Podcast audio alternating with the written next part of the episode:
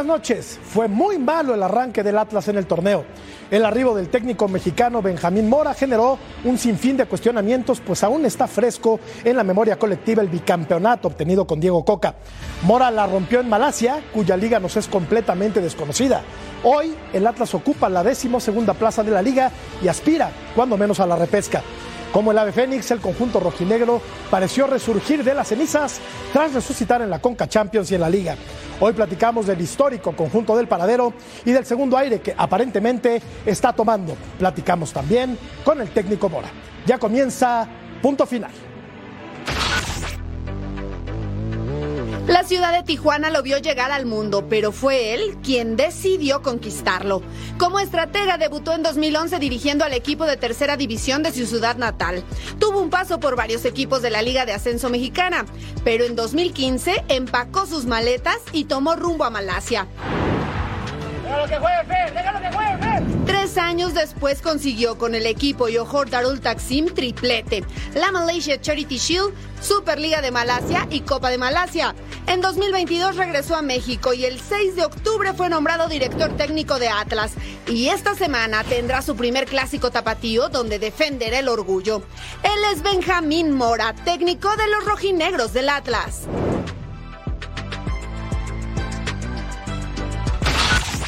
Buenas noches, bienvenidos a Punto Final. Los saludamos con mucho gusto. En instantes vamos a platicar con el técnico del Atlas, Benjamín Mora. Saludo con mucho gusto en esta mesa a Verónica González. Vero, ¿cómo estás? Muy buenas noches, mi George, mi Ceci, Alvarito y Landeros. Ya quiero empezar a platicar de todo, sobre todo con nuestro invitado especial que tenemos el día de hoy. Pero bueno, adelante, vamos a seguir saludando. Lo haremos y con mucho gusto, Vero. Cecilio de los Santos. ¿Qué pasa, ¿cómo mi estás? querido Jorge? Un placer Sex estar symbol, contigo. sex symbol de los Lindo. Santos. Te, te mando un abrazo enorme, la verdad. Un saludo para, para Rodolfo, un saludo para el zurdo, un saludo para, para Vero también. Qué pedazo de invitado tenemos hoy, ¿no? Y qué pedazo de Y- y, cartel. no, y, a- y aparte una- tendrá que, si pasa, si paga este peaje y pasa este peaje, Atlas califica la liga. ¿Qué le vas a decir? ¿Qué le vas a Que decir? no me deje mal, porque, Ahora, porque porque- aparte acá dije ayer que ganaba el Atlas, ¿eh? Rodolfo Landeros, Lord. Faltaba ¿Cómo estás, Vero, querido? Faltaba Vero. Matador, compañeros, qué gusto estar aquí con ustedes. Y por supuesto, bienvenido a nuestro invitado Benjamín Mora aquí a punto final. Y el gran zurdo, Álvaro Izquierdo. Alvarito, ¿cómo estás? Buenas noches.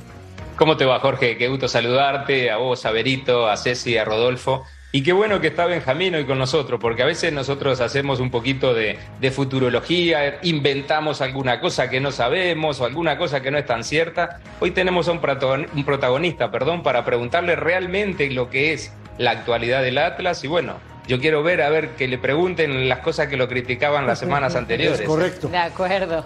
Le vamos a preguntar de todo a Benjamín. Benjamín, buenas noches, gracias por acompañarnos esta noche aquí en Punto Final. ¿Cómo estás? Muy bien, buenas noches a todos. Eh, con un gusto de saludarles. Gracias por la invitación y por el, el tiempo que me brindan. Un placer estar acá. Benjamín, primera de mi parte. ¿Cómo es el fútbol de Malasia? Bueno, el fútbol de Malasia es eh, igual que en todas partes, ¿no? Se juega con una pelota 11 contra 11 y, y- y tenemos que saber las mismas cosas para entrenar las mismas cosas que en cualquier otra parte del mundo. Sin embargo, bueno, es un fútbol con un nivel distinto, con características diferentes, muy apegado a lo que era la liga inglesa eh, hace unos 10, 15 años, un poquito menos eh, táctica de lo, que, de lo que ahora es la liga inglesa por los antepasados eh, eh, de Malasia. Pero bueno, yo creo a final del día que estar en cualquier liga del mundo obedece una exigencia bajo un príncipe, bajo un sultán, bajo una exigencia absoluta todos los días de ganar. Entonces, eh, bueno, el fútbol de Malasia atípico para nosotros, los mexicanos, para este país, al igual que el fútbol de México es atípico para esas eh, latitudes. Así que es, es simplemente fútbol. Benjamín, un gusto en saludarte. Soy Vera González y qué placer tenerte aquí. Bueno, me quiero regresar yo nada más un poquito porque tengo mucha curiosidad. ¿Por qué Malasia? ¿Quién te ofreció? Eh, ¿Tú te conectaste con quién? Se me hace algo y un fútbol muy exótico que, claro, bien lo has dicho, no tenemos mucha idea, yo creo, de lo que es el fútbol allá. Pero ¿cómo fue esa llegada a Malasia? Bueno, yo creo que la vida tiene sus destinos, eh, te juega las cartas y, tú sabes qué hacer con ellas. Eh, creo que somos creadores de nuestra propia realidad, de Vero, y creo que yo siempre busqué, siempre fui un buscador, un hacedor, eh, con muchos sueños y con muchos deseos de triunfar, de trascender en lo que es mi profesión, que tanto respeto y tanto cariño le tengo. Y ahí se dio, ahí se nos abrieron las puertas mediante Martín Prest, un intermediario que era eh, un conocido de un conocido, y yo le dije que quería salir, que quería salir de México, que quería salir y buscar mis posibilidades de seguir intentando eh, cumplir mi sueño de dirigir en primera división y donde fuese yo quería eh, tratar, ¿no? Intentarlo. Y se dio en Malasia, y se dio en Malasia con, con un equipo maravilloso, eh, de un sultán, de un príncipe que me abrieron los brazos, que creyeron en mí, que me dieron el tiempo y el proceso debido para que pudiera yo ejercer e implementar mis ideas, mis, mi, mi manera de ver el fútbol, mis métodos y pues gracias a Dios tuvimos una experiencia maravillosa, un cuento de hadas que fue por allá, con muchísimas cosas que, hay allá que acá no se conocen, que son igual de difíciles que en cualquier otra parte del mundo, solamente evidentemente contextualizando y, y fue así como, como llegamos a Malasia. Benjamín, primero te, te saludo, te mando un abrazo enorme y me gustaría mucho preguntarte, llegas al Atlas, encuentras a un equipo que es bicampeón con la misma base de jugadores, que había tenido una muy mala temporada, la verdad, antes de tu llegada, pero sigue siendo la misma base. ¿Por qué te ha costado tanto trabajo, Benjamín, encontrar resultados con este equipo? Bueno, eh, realmente eh, yo llegué con, con, un proyecto muy interesante, Grupo Orlegui, eh, apostando por, eh, por mi persona, eh, uniendo las ideas que, que, queríamos implementar para poder resurgir de este equipo que bien lo dices, terminó en lugar 17. Sin embargo, tenía las bases y el, el pasado de haber sido bicampeón, que no cualquiera lo logra, ¿no? Entonces, era un reto muy importante cambiar todo lo que era la, el, el esquema el estilo, la intención, el modelo, la forma de ver el fútbol, la forma de, de, integrarles a los jugadores nuevos conceptos, nuevos principios del juego para que ellos pudieran entender un poquito más que podíamos evolucionar, ¿eh? más allá de solo ganar o más allá de solo intentar ganar, pues que pudiéramos ganar jugando de otra manera. ¿no? Entonces, ese ha sido un poquito el desafío, un poquito el reto desde el inicio, tratar de potenciar a los muchachos a, en, a encontrarse con otras características, con otras posibilidades, con otras maneras, a tomar esa confianza de poder eh, eh, utilizar la pelota desde otro, desde otro prisma, ¿no?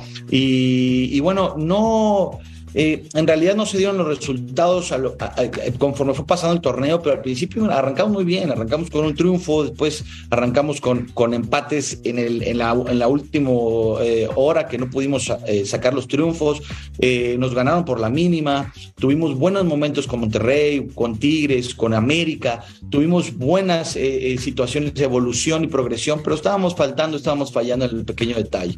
Y ahí es donde hemos ajustado en los últimos, las últimas semanas para poder eh, haber logrado lo que, lo que logramos, que es empezar a sacar la cabeza y darle la vuelta a todo esto. Álvaro, Rodo. Eh, Benjamín, un gusto saludarte. Eh, Álvaro Izquierdo por acá. Eh, es difícil llegar como extranjero a cualquier lugar del mundo, sea Europa, Sudamérica, Asia o donde sea. Mi pregunta apunta primero a dónde te costó más o dónde tuviste que pagar más derecho de piso. ¿En, en Malasia llegando, como tú lo decías, que no conocen mucho del fútbol mexicano también, o en tu propio país que no habías dirigido al máximo nivel y que se te pegó muchísimo, por ejemplo, después del partido de Olimpia de, Honduras y lo pudiste dar vuelta en Jalisco y después también goleaste nuevamente a Puebla. ¿Cuál, de, ¿Cuál de las dos experiencias ha sido más difícil y te ha obligado a refugiarte en tu cuerpo técnico o en tu familia? Sí, muy buena pregunta, eh, realmente Álvaro. Eh, nosotros somos hijos de los resultados, ¿no? Y nosotros realmente eh, todo lo que nos pase contextualmente en el entorno depende de los resultados. Entonces, eh, yo cuando llegué a Malasia llegué al, al, ascenso, a la Liga de Ascenso, y me empecé a adaptar mucho en un año. Después de ahí fui a Primera División. Los resultados, fíjate que curiosamente tampoco se me dieron al principio allá. Tuve tres, cuatro partidos en donde no estábamos mostrando lo que yo, lo que yo yo quería y la implementación del modelo y la gente empezó un poquito también a, desesperarse. Sin embargo, eh, la directiva me tuvo eh, paciencia y después de ahí empezaron a surgir las, las cosas tan positivas que después, evidentemente, la gente empezó a, cambiar de, de, perspectiva, ¿no? En México, evidentemente, al llegar a mi país, mi cultura, mi gente, un sueño desde pequeño, desde que empecé yo a dirigir, de poder llegar a primera división en mi país, bueno, se ha vuelto un poquito eh, tenso la situación en la, cual yo estoy obligado a, dar resultados a la directiva que confío en mí, a, mi propia familia que, me tiene fe y me tiene, eh, lo que me ha costado eh, el día a día y a los jugadores de la, que me tengan la credibilidad y la certeza en lo que yo estoy implementando, ¿no? Eh, la afición de Atlas es muy exigente, lo sabía yo desde un principio. Es especial porque evidentemente eh, después de tanto tiempo de no haber ganado, ahora que ganaron, pues quieren seguir viendo su equipo triunfador, quieren seguir viendo su equipo ganador. Pero bueno, yo diría que, en los dos contextos desde su lugar eh, tienen una importancia similar, ¿no? hay que dar resultados en México, en Malasia, en China, en Japón, a donde te, a donde te pares para que la gente empiece a creer en ti. Saludos, Benjamín Rodolfo Landeros de este lado. Uno de los jugadores que no fue parte de ese bicampeonato fue justamente Brian Lozano. Y en un torneo donde se dan pocos goles de tiro libre, solo 11, cuatro de ellos han sido de parte del huevo. Eh, él pasó por una situación donde cuando regresa a Uruguay, se va de Santos, eh, le había perdido ¿no? El, el, el cariño, el gusto al fútbol por una situación personal. ¿Cómo recuperar a ese jugador que le dio muchísimas alegrías a Santos y cómo ha sido esa transición a este jugador importante que lo tienes ahora, eh, pues en el resurgir, ¿no? En esta, en esta parte que se encuentra el cuadro rojinegro. Sí, sí, en realidad, eh, Rodolfo, eh, fue, fue importantísimo nuestra gestión con, con Brian. Sabemos de la calidad de Brian desde que llegó a Santos, desde que estuvo con su paso por el América, que tampoco fue eh, muy grande, pero tenía unas condiciones para venir a, a, romperle al fútbol mexicano que pocos tienen, ¿no? el Grupo Legui le da la confianza junto con, conmigo para poder venir acá y él llega en esta situación de reencontrarse emocionalmente, mentalmente, eh, con él mismo, de hacer introspección de, todo lo que le había sucedido con, respecto a su lesión, que pues los futbolistas y, los que han estado en la cancha saben lo difícil que es superar una lesión tan, tan fuerte. Y nosotros le fuimos ayudando en lo que podíamos desde nuestro lugar.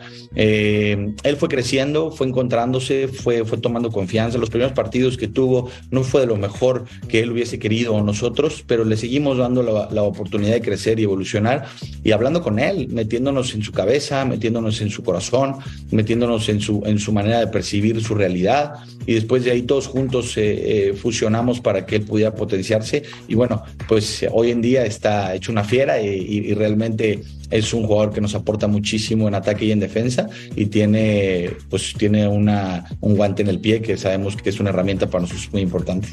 Benjamín, me da la impresión de que al técnico joven mexicano se le mide con un rasero distinto, se le observa con, con lupa. Lamentablemente acaba de dejar su cargo Rafael Puente, pero antes habían cesado a Raúl Gutiérrez. Tú eres un técnico mexicano joven, ¿por qué hay más paciencia con el extranjero en ocasiones que con el nativo, con el local, sobre todo si es joven. Es una pregunta muy, muy profunda. Eh, en realidad la hemos platicado en Petit Comité muchas veces y también al aire. Eh, es difícil comprender por qué nuestra cultura se comporta de esa manera desde las directrices y desde los eh, contextos, ¿no? Yo considero que sí nos han dado oportunidades, tanto a mí en esta ocasión como a Rafa en varias ocasiones, a Paco, a, Chiqui García, a, Jimmy Lozano, te puedo nombrar eh, Alex Diego en Querétaro, este, muchos jóvenes que han tenido la oportunidad. Lo que pasa es que la, oportunidad llega muy difícil, porque llega igual si, si el equipo hubiese sido tricampeón, probablemente a mí no me hubiesen dado la oportunidad de venir a, a, Atlas, ¿verdad? Nosotros llegamos a un lugar eh, eh, eh, complicado porque tenemos que demostrar inmediatamente. Y de alguna manera el extranjero tiene, pues, el ser extranjero, que viene a nuestro país y que nosotros siempre hemos tenido esa cultura y esa costumbre.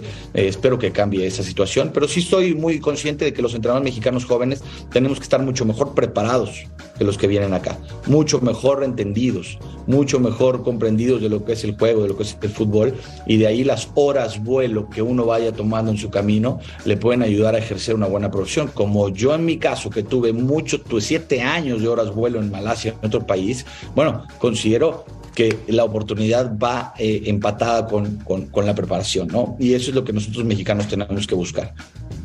Benjamín, eh, se te viene el clásico de, Guadalajara.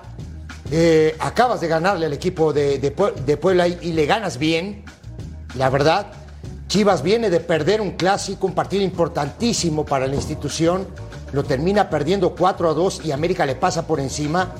Yo creo y he dicho durante la semana que anímicamente me parece a mí que llega mucho mejor el equipo del Atlas y que Chivas ha tocado un techo y creo que va a la baja. Yo en la semana también dije que este partido lo gana el Atlas. ¿Cómo te sientes para jugar este clásico? Bueno, primero que nada, siempre pongo en segundo lugar eh, lo que yo pienso y lo que yo siento como entrenador para mí, ¿no? Eh, lo más importante es la institución y después de ahí los jugadores que son los autores eh, principales y los actores de, estos partidos, ¿no? Ellos los juegan dentro de los 100 minutos que están ahí. Representa un desafío importante, representa una, un clásico, el más longevo de nuestro país, importantísimo en, aquí en Guadalajara y nosotros estamos eh, muy concentrados, muy firmes y muy seguros, con mucha certeza de lo que hemos estado haciendo en los últimos dos partidos. Estos dos resultados pasados nos dieron un boost importante, un empuje eh, de confianza en los, en los jugadores y en lo que nosotros hacemos como funcionamiento. Nosotros eh, trabajamos de manera colectiva, no dependemos solamente de individualidades, no me gusta depender de individualidades, me gusta trabajar el colectivo y de ahí nosotros llegamos muy bien con mucha confianza, muy sólidos, firmes, eh, todo el plantel está disponible y elegible, eh, hemos trabajado muchísimo en los detalles, entonces en ese sentido creo que llegamos nosotros en un muy, muy, muy buen momento. Benjamín, hemos estado hablando muchísimo de la palabra presión últimamente en los programas, presión dentro del fútbol. Tú no nada más después de llegar de Malasia te entregaron a un equipo que estaba ya descarrilado, obviamente con la presión, con la palabra que era un bicampeón, lo tomas descarrilado y luego, aparte, estás también en la Conca Champions ahora. Entonces, hablando de presión, dime nada más, ¿a qué le das más importancia? ¿A la Liga MX o a la Conca Champions que aparte, después del Clásico Tapatío, a unos días después, vas a estarla jugando? Eh, Sí, pero eh, realmente en este negocio y en, este, en esta industria y en esto que, nosotros hacemos hay presión todos los días. Eh, nosotros eh, tenemos que tener las maletas preparadas, ¿no? Esa es una realidad.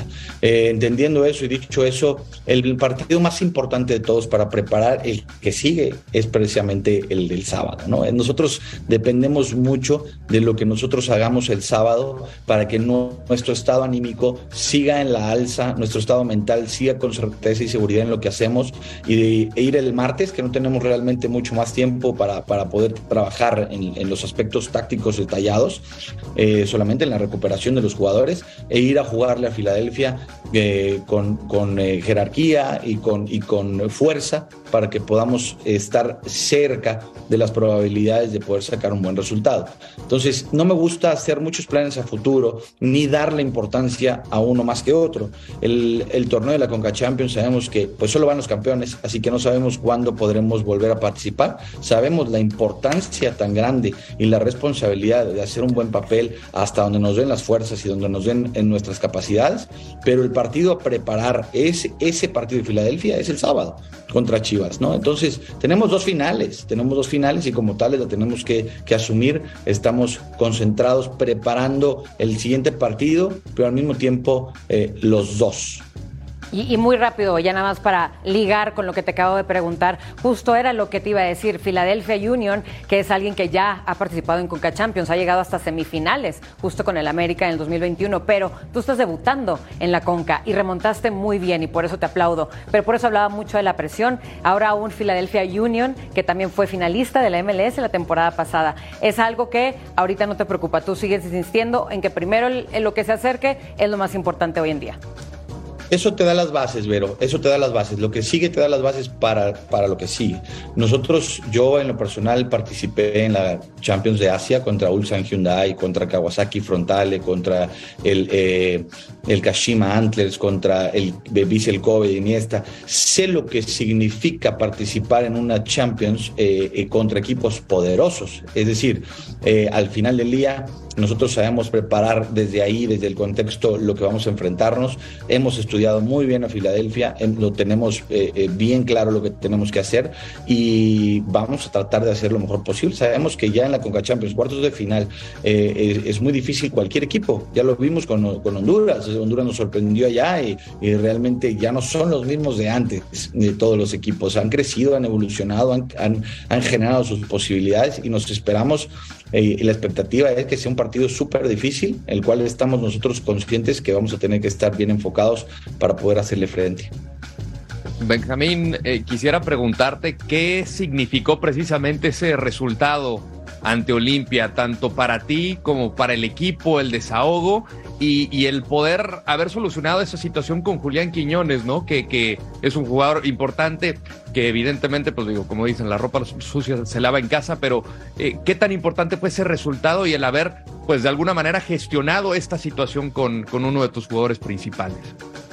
Bueno, eh, sí, fue, fue una gestión eh, de todos, eh, directiva, jugadores, cuerpo técnico, en la cual sabíamos que teníamos que unirnos y teníamos que fusionarnos y recordar las batallas que había jugado Atlas en las estancias finales, que si bien lo podemos entender, Atlas es bueno para, las, para las, los playoffs y los, los partidos ida y vuelta, siempre ha demostrado mucha, mucha garra en ese sentido y ha sacado resultados. Así que nosotros nos dimos a la tarea de hacerles creer a los muchachos que se podía, que si ellos no los pudieron hacer en casa, nosotros también teníamos el poder para hacerlo en Jalisco. Eh, y ya habíamos perdido todo, Rodolfo, ya habíamos, habíamos perdido mucho, estábamos muy criticados, estábamos muy, estábamos en la lona, nos habían dado un gancho muy poderoso en el cual nosotros lo único que nos quedaba era tratar de salvarnos y tratar de, de salir adelante. Fue lo que hicimos desde el minuto uno, no paramos de correr, no paramos de intentar, no paramos de provocar y salieron en un buen día los muchachos y, y se dio. Después de ahí fue el eslabón que necesitábamos para la, unión total de, nosotros y de ahí fuimos a repetirlo a Puebla, ¿no? Entonces creo que eh, si tenemos esa mística y tenemos esa seguridad de que todos estamos juntos en esto, eh, vamos, a, vamos a, meternos a donde queramos meternos, que es el repechaje y evidentemente pelear para, para más. Benjamín, con la seguridad que te dan eh, estos dos resultados, sendas goleadas, eh, imagino, como te preguntaban mis compañeros, que fue una semana muy difícil después de, perder con Olimpia, porque se te pegaba mucho en los medios de comunicación y se decía que quizá podía ser eh, tu último partido en el Atlas si no daban vuelta a eso. Eh, ¿Cómo vas a encarar el clásico? Vas, si lo puedes decir, por supuesto, eh, un poquito disfrazado. Vas a salir a buscarlo el partido, vas a esperar a Chivas que no viene bien, que sí ha perdido los partidos anteriores. ¿Te parece que en los clásicos hay favoritos o eso no cuenta? ¿No cuenta cómo se llegue en la tabla? ¿Qué podemos esperar de Atlas en este partido? Sí, bueno, eh, no, no, evidentemente no creo que haya un favorito en un clásico tan importante. El fútbol moderno, como, como lo hemos visto, cualquiera le puede ganar a cualquiera y mucho más en los clásicos que se juega mucho más que solamente eh, eh, lo táctico o lo, futbolístico, se juegan emociones, se juega mentalidad, se juegan revanchas, se juegan circunstancias que van sumando para que puedan darse los resultados. ¿no? Entonces, para mí el favoritismo no, no es... Eh, opción en este, en este eh, enfrentamiento. Y yo tengo un equipo muy maduro, tengo jugadores con mucha experiencia, tengo jugadores que han sido campeones en muchas partes, tengo jugadores con, con eh, ya una edad eh, importante en el fútbol que pueden tener un buen oficio, una buena lectura, una interpretación de lo que estamos viviendo. Nosotros trabajamos absolutamente todo, las fases, los momentos del juego, cuando nosotros tenemos la pelota, cuando no la tenemos y en diferentes formas. Tenemos bien estudiado a Guadalajara, tenemos bien estudiado los patrones conductuales que tienen ellos en muchas de las zonas, así que nosotros vamos a ser muy inteligentes, vamos a ser muy mesurados y muy eh, estratégicos para poder eh, eh, mover el tablero de ajedrez como nos convenga, en el momento que nos convenga, para poder vulnerarlos y para poder llevarnos el clásico. Benjamín, ¿nos aguantas la pausa, por favor? Claro que sí, con mucho gusto. Venga, revisamos la encuesta que dice así. Por favor, señor productor, ¿para qué está el Atlas en este torneo? ¿Para el repechaje? ¿Para llegar a la liguilla? ¿O para quedar eliminado? Por ahí podría aparecer también, ¿por qué no para llegar a la final? Volvemos a punto final.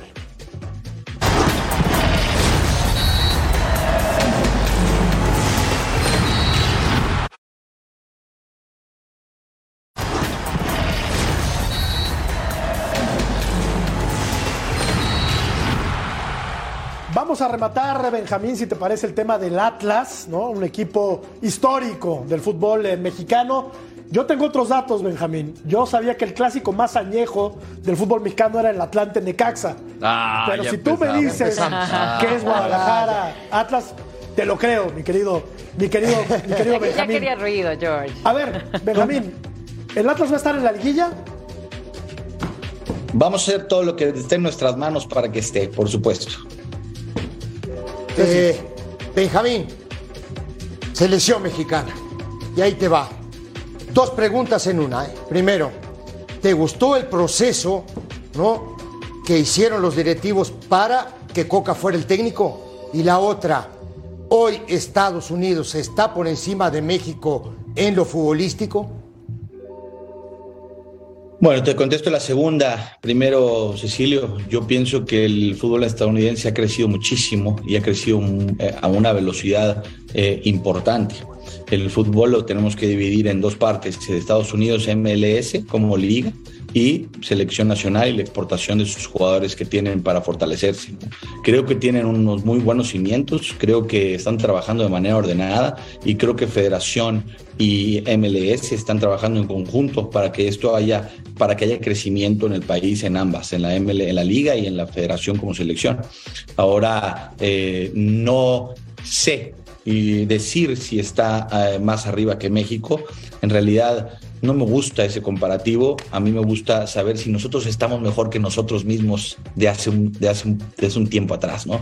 Competir contra nosotros mismos, no contra Estados Unidos y que Estados Unidos compita con Estados Unidos. Y ya después cuando nos enfrentemos veremos eh, de qué tela sale más eh, eh, ropa, ¿verdad? Pero por, por, eso, por esa parte creo que, que, va muy bien Estados Unidos en ese sentido. Y bueno, el proceso de, de, de elegir al, al, seleccionado, me parece que Diego Coca es un gran entrenador, evidentemente tuvo grandes éxitos recientes eh, con Atlas, precisamente, lo cual enaltezco muchísimo.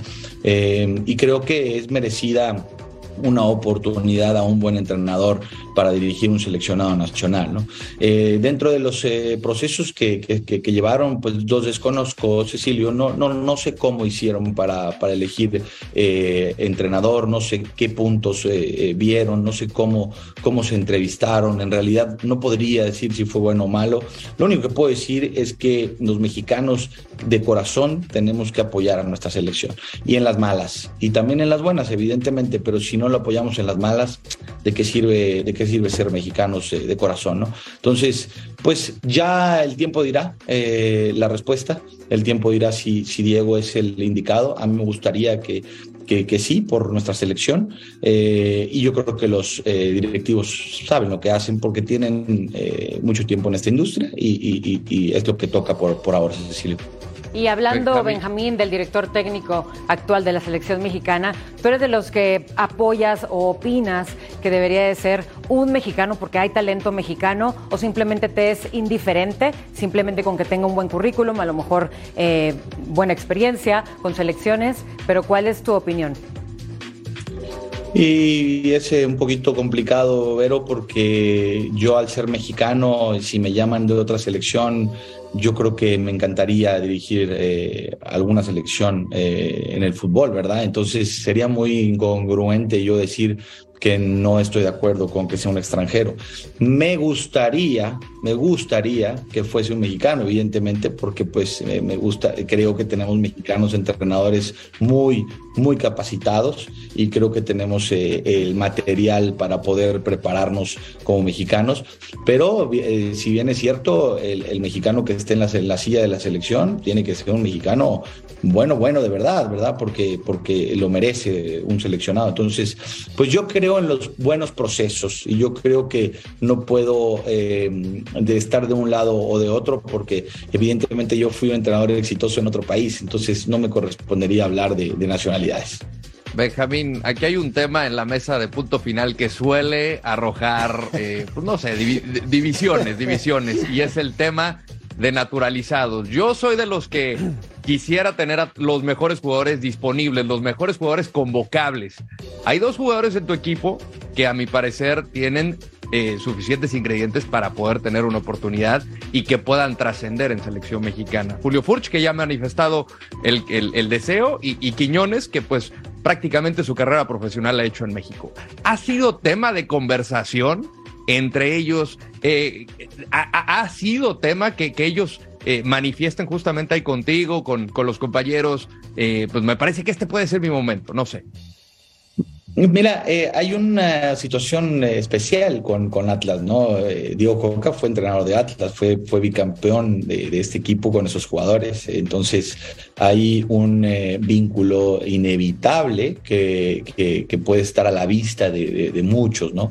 Sin embargo, no se ha comentado absolutamente nada en la interna, todos están un poco a la expectativa, todos están un poco respetando los tiempos y las formas. lo que sí creo es que dentro de ellos mismos, ya sea naturalizados o mexicanos, ¿no? Que están en Atlas, pues yo creo que saben que en algún momento si tienen buenas actuaciones y si tienen buenas eh, eh, performance dentro de su rendimiento deportivo, pues puede Coca probablemente voltear, ¿verdad? Eh, existe talento, existe jóvenes con, mucho talento que pueden ser considerados en algún momento según mi, óptica, pero en el caso de Julio y en el caso de Julián, pues no, en realidad no han mostrado eh, pues realmente mucho al respecto, ¿no? Eh, esperemos que, Atlas pueda en algún momento volver a ser exportador a la selección de jugadores futbolistas. Benjamín, te tengo que repreguntar rapidito porque me contestaste con gran calidad que trabajan las distintas fases del juego, que conoces perfectamente a Chivas, que cuando ellos tienen el balón, cuando no lo tienen, eh, ustedes de las maneras distintas que jugar. Dijiste que era un tablero de ajedrez y ver las jugadas para ir moviendo las piezas. Arrancas tú a mover en el tablero de ajedrez. ¿Cómo va a arrancar Atlas? Vamos a arrancar con determinación. Vamos a arrancar con orden, vamos a arrancar con eh, ganas de ganar y vamos a arrancar con muchísimo juego colaborativo, asociativo y colectivo. Y desde ahí eh, vamos a ver qué hacen ellos, ¿verdad? Y después eh, nosotros eh, haremos lo que nos toca. Yo creo que es hermoso el fútbol, a mí la estrategia me gusta mucho. Sabemos lo que, lo que ha venido haciendo Chivas y los patrones que ha tenido y, y cómo ha formado, cómo ha estructurado su ataque su, contraataque, su defensa, y sabemos perfectamente bien los puntos en donde nosotros tenemos que, que hacer nuestro trabajo. ¿no? Eh, lo vamos a intentar. Por supuesto, lo que sí te puedo asegurar es que tenemos que salir desde el minuto uno a buscar las posibilidades y las probabilidades nosotros. Benjamín. Ahora sí. Benjamín, ¿cuán, ¿Qué pasó en esa reunión? Tenemos nosotros el dato de que bajó el dueño y habló con ustedes. Tienes Habló muchos datos, Cecilio. Tienes muchos- Demasiado. tienes muchos datos. Pero por el amor de Dios. Y no menores. Oye, y, y no es un dato menor, ¿eh? ¿Qué les dijo el dueño en esa reunión? Mira, eh, Alejandro Iraragorri es, un, es una persona que impacta mucho en su liderazgo, que impone mucho eh, seguridad eh, cuando él se presenta a, a dar sus puntos de vista, ¿verdad? Eh, él nos dijo a nosotros, cuerpo técnico y jugadores, sobre todo a jugadores que habían estado en el proceso exitoso, que se habían realmente visto al espejo bicampeones, que quería volverlos a ver, ¿no? Que quería volverlos a sentir unidos, que, que necesitábamos sacar eso que estaba guardado por ahí en un cajoncito y no alcanzaba a salir esa determinación, esa credibilidad, esa certeza, que él confiaba mucho en nosotros, que él confiaba mucho en el equipo, que él había eh, mantenido la base precisamente porque él confiaba en que podían hacerlo. Así que, bueno, eso fue en general el- la tonalidad de, la charla. Después habló uno a uno con algunos de los muchachos, con el cuerpo técnico, y nos motivó a, salir adelante de la situación. Así que creo que también fue un parteaguas importante porque, bueno, Alejandro, ustedes bien saben que es, pues es un ganador, es un, es un competidor nato y, y es un- una persona que le ha dado muchísimo al fútbol desde su, su incorporación. Y, y- y nos ayuda mucho a nosotros a ponernos en el lugar que, que merecemos. Benjamín, algo que no te hayamos preguntado y que quieras aclarar o exponer. No, yo estoy para escucharlos, para responderles con mucho gusto, con mucho cariño. Me encanta eh, observarlos cuando, cuando puedo y tengo el tiempo. Gracias. Y, este, eh, y bueno, eh, felicidades eh, por el programa y, y estoy a la orden en cuando ustedes lo deseen. Te agradecemos Qué mucho, crack. Benjamín, que hayas platicado con, no- con Éxitos. nosotros esta noche en Mucho éxito en el resto de las competiciones. éxito. Dale, Muchísimas vamos a ver, gracias mucho, éxito. Gracias, mucho Benjamín. éxito. Gracias. Suerte. Muchísimas gracias de corazón. Gracias. Vamos a la Hasta luego. pausa, revisamos la encuesta y regresamos a punto final. ¿Para qué está el Atlas en este torneo?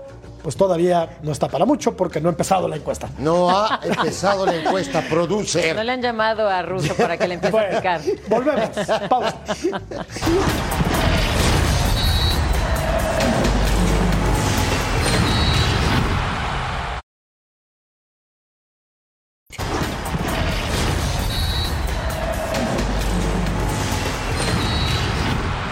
Y la encuesta dice que el Atlas en este torneo está para quedar eliminado. Y es que no tuvo un buen comienzo el equipo de Benjamín Mora, pero ha ido enderezando el camino, le costó mucho. Y la gente cree que en un 28% que irá a la repesca y un 14% que irá de manera directa a la Sí. liguilla. Dale. ¿Qué? Dale. No, Pero pues esos dime, porcentajes son buenos para No, el pues entrenador y para eso. los jugadores, porque Justamente. eso te hace sacar la Claro, rebeldía, claro, justamente. claro. Justamente eso iba. Digo, yo creo que hoy la gente, principalmente de Chivas, es la que está votando, pensando, ¿no? Que va, que va a ganar el, el clásico. Por. Yo siento que este equipo Claro. no puede dar un, un- un manazo en la mesa y ganar este partido y a partir de ahí subir eh, peldaños. Si ¿eh? el Atlas le gana este sábado a Guadalajara, ¿Qué va a pasar?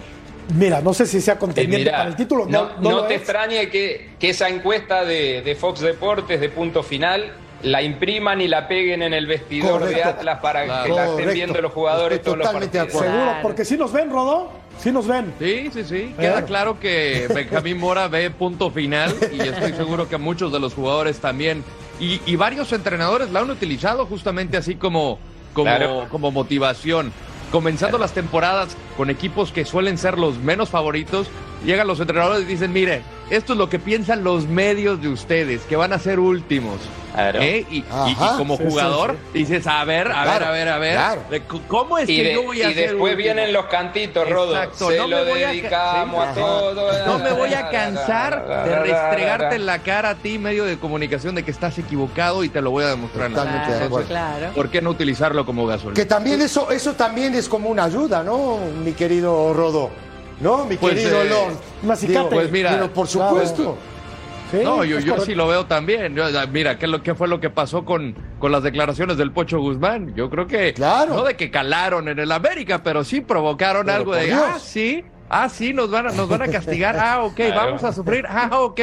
Y mira cómo quedó. Y si no hay enemigo, hay que inventárselo.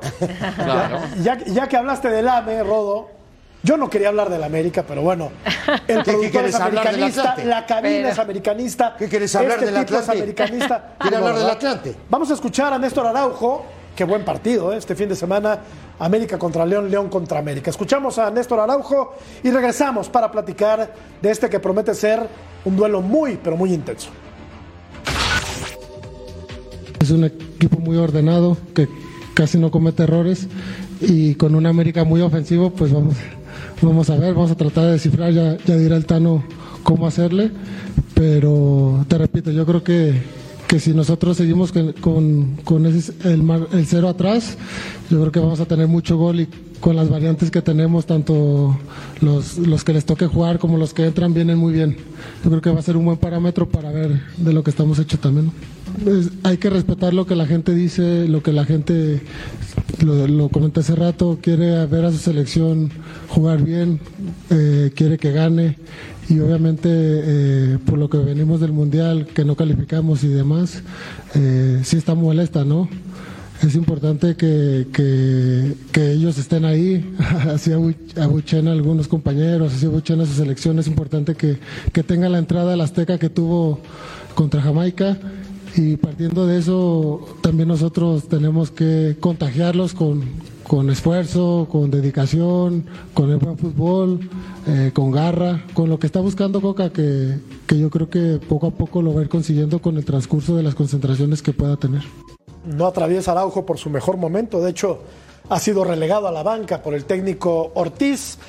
Últimos 10 partidos entre el América y el León, tres triunfos de las Águilas por cinco de la Fiera, dos empates 10 goles le ha anotado en esos partidos el América a León y 14 ha anotado el equipo que dirige el técnico Larcamón, que está haciendo un trabajo muy, pero muy bueno con un equipo que juega muy bien a la pelota, que es el León, que no tiene tantos reflectores como su rival de este fin de semana, pero que yo estoy seguro que va a estar en la liguilla. Un equipo sumamente maleable, un equipo camaleónico, un equipo que te cambia de piel ¿no? Un equipo que te puede jugar con una línea de 5, con una línea de 4, 4-4-2, 5-2-3, dependiendo, tiene gente arriba de muchísima calidad.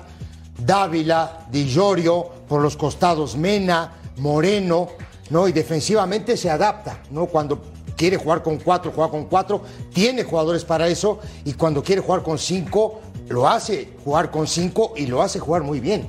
Es un equipo que tiene 6 partidos, viene ganando y hace seis partidos que no pierde. No, se va a enfrentar a una América que dio para mí una cátedra en Guadalajara de cómo jugar un clásico y que anímicamente también está en el techo, ¿no?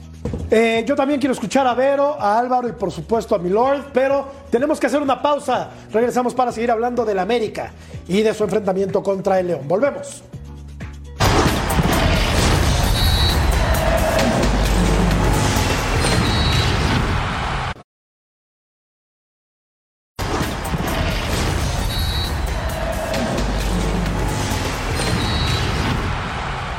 Llegan en una forma estupenda los dos equipos. Vero, ¿quién va a ganar? Así es, partidazo. Justo anoche, anoche, platicamos de eso, veíamos cómo iba a, iba a ser un encuentro muy reñido, pero yo quiero agregar a lo que decía Ceci, porque igual que tú, a mí no me gusta tampoco hablar tanto del América, entonces mejor voy a resaltar más a León. Pero no, eh, por algo está el Arcamón ahorita en segundo lugar, va a ser un partido muy peleado por eso mismo, porque tienen que alcanzar el segundo lugar el América sí o sí. A Rayados obviamente no lo van a alcanzar, pero bueno, más que nada, la defensa tan sólida que tiene León es lo que yo admiro, que aparte de los desde la jornada 6 que no pierden un partido, también, si no me equivoco, por ahí cinco partidos no les han metido gol. Es una defensa eh, muy, muy fuerte, que bueno, eh, yo creo que es algo de lo que carece el América. Pero al final el América tiene muy buena delantera y en algo se va a balancear ese partido, va a estar bueno.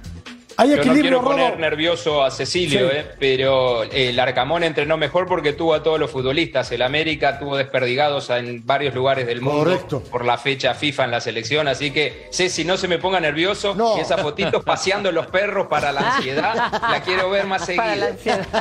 Hubieras visto, Rodo, Qué lo que maravilla. señor. ¿Lo No, viste? espectacular. Son mis claro hijos. que lo veo a Son mis Sextillo, ¿no? hijos. Con los hijos. Los claro niños, niños. son mis hijos. Choque Ellos de trenes, como dice Vero, ¿no? Eh, o sea, al final es la mejor Sí. ofensiva con 27, con una de las mejores defensivas junto con Tigres y Monterrey. Lo del Arcamón ha sido sobresaliente porque calladito, calladito, el León está segundo. Nadie le da reflectores. Y me parece que Correcto. eso le conviene porque trabaja sin esa presión que sí tiene el América. Y ojo que estamos hablando de uno de los equipos de mayor tradición en México que podría arañar novena estrella, novena Nada más. estrella, lo que sería, ¿eh? Novena estrella, ya o sea, haciéndole sombra a mi Toluca. Y a la máquina, ¿no? Digo, a los agárrate este Tigres ya los pasaron, ¿no? A los Tigres ya los ya No, los los, tigres, pasan. los tigres no existen. Los tigres no este domingo. Ayer hice apuesta con. Mercader. Ayer hice apuesta con Mercader. No sé si quieras entrar, Landeros. Ah, Le entramos, le entramos, Venga. le entramos. ¿Pero qué van a Venga. apostar? Entramos. Algo La, la interesante. ¿no? playera. Lo, lo pensamos ahorita. Ahorita nos ponemos de acuerdo en el corte. Que no sean tacos de canasta nada Volvemos. más, Flor. Por favor. Vamos a la pausa. Continuamos en punto final.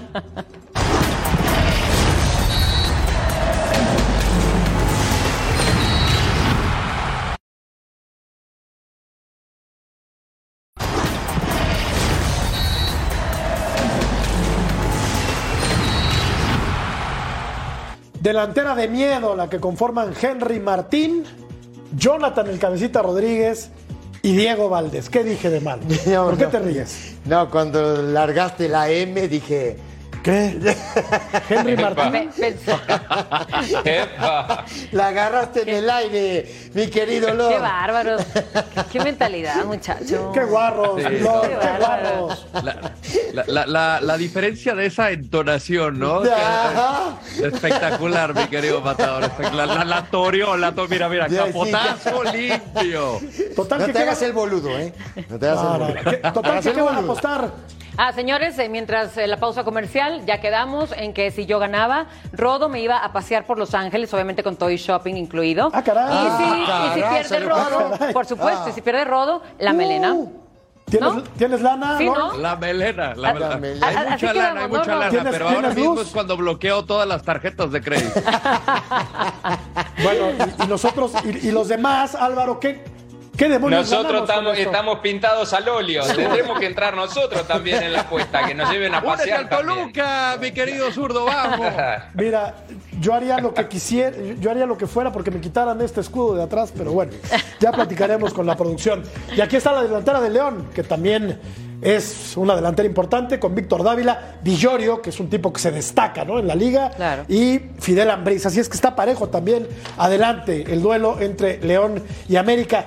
Hablamos, eh, platicamos con Benjamín Mora y hablamos del clásico tapatío, pero creo que el partido de la jornada es este. Este es eh, para mí el partido de la jornada, por más que, que Alvarito me diga que, que, este, que América no puede estar nervioso por el tema de no haber entrenado con, con todos los titulares.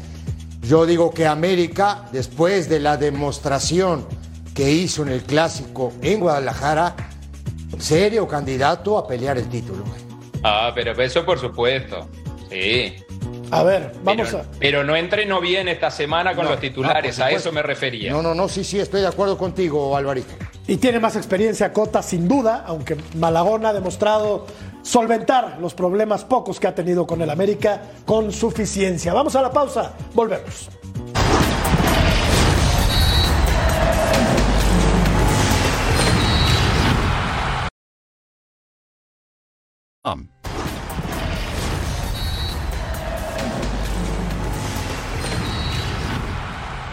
Este sábado en vivo a través de la pantalla de Fox Deportes, Rayados contra Cholos a las 10 del Este, a las 7 del Pacífico. Buen partido, sin duda.